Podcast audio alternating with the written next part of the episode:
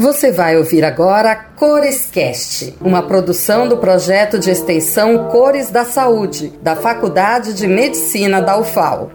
Eu acho que a política do corpo tem uma importância revolucionária, muito maior que qualquer reforma agrária ou a luta pela Constituinte, porque a... Olá, para você que está ligadinho aqui com a gente, está começando agora o Corescast, um programa do Cores da Saúde projeto de extensão universitária da Universidade Federal de Alagoas. Eu sou a Cecília, sou estudante de medicina e falo diretamente de Maceió, capital de Alagoas. Hoje vou falar sobre a dona da voz do início dessa edição. Ela que foi reconhecida pelo governo brasileiro como a patrona do feminismo nacional e é uma das primeiras autoras a falar sobre sexualidade feminina. A brilhante Marie Muraro, a mulher impossível.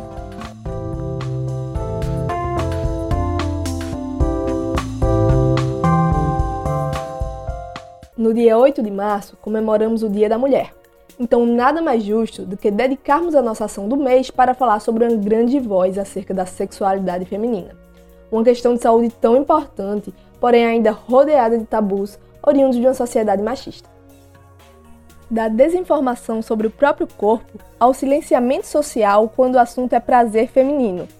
Muitos mitos sobre sexualidade da mulher são disseminados todos os dias. É neste contexto que Rosemarie Muraro se torna um expoente no tema. Nascida em 1930, foi uma das mais importantes escritoras intelectuais femininas e tem uma longa história para contar. Ela chegou a se formar em física e economia, mas foi nos seus mais de 40 livros voltados para o debate sobre vida, socialização e principalmente sexualidade feminina que ficou conhecida. Marie Muraro é um verdadeiro símbolo de luta. Falava com orgulho que desde cedo ela foi obrigada a criar coragem e determinação para enfrentar o preconceito, pois nasceu praticamente cega. No entanto, mesmo diante de tantos obstáculos, Muraro aprendeu a ler sozinha.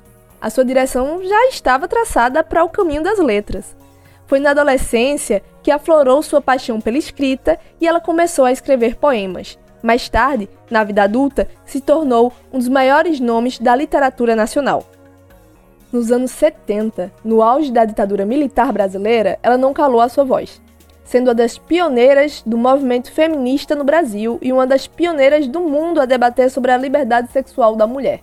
Os seus livros foram censurados com alegação de conteúdo pornográfico. Porém, mesmo com a proibição dentro das universidades, eles ainda circulavam como um modo de resistência a toda censura. Em 1984, lançou seu mais famoso livro, A Sexualidade da Mulher Brasileira: O Corpo e Classe Social no Brasil. O livro conta com análises de gênero e renda, tendo entrevistas delicadas e precisas sobre sexo, corpo e sexualidade com mulheres de diversas classes sociais.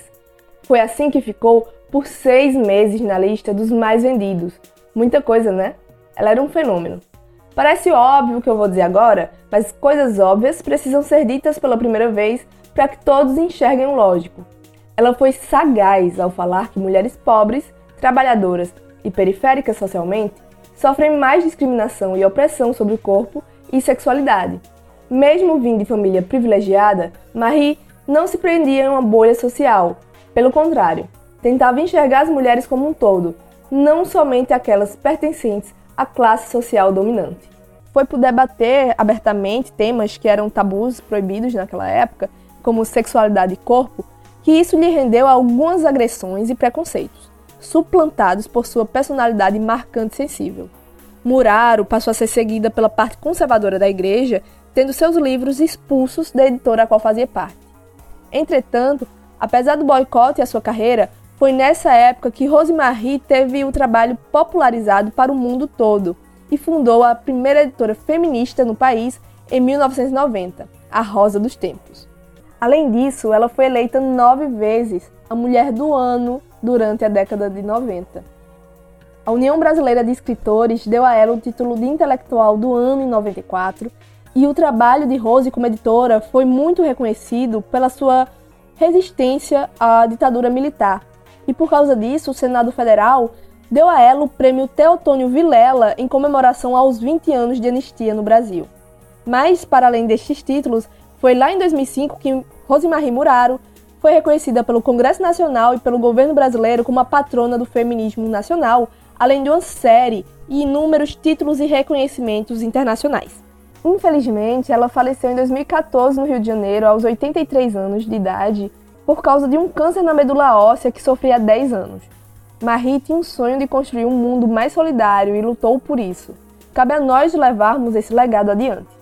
Bom, eu poderia ficar horas falando sobre a Rosemarie Muraro, mas estamos chegando ao fim desta edição. Gostaria então de dedicar o livro já citado, Sexualidade da Mulher Brasileira, desta excepcional representante do feminismo nacional.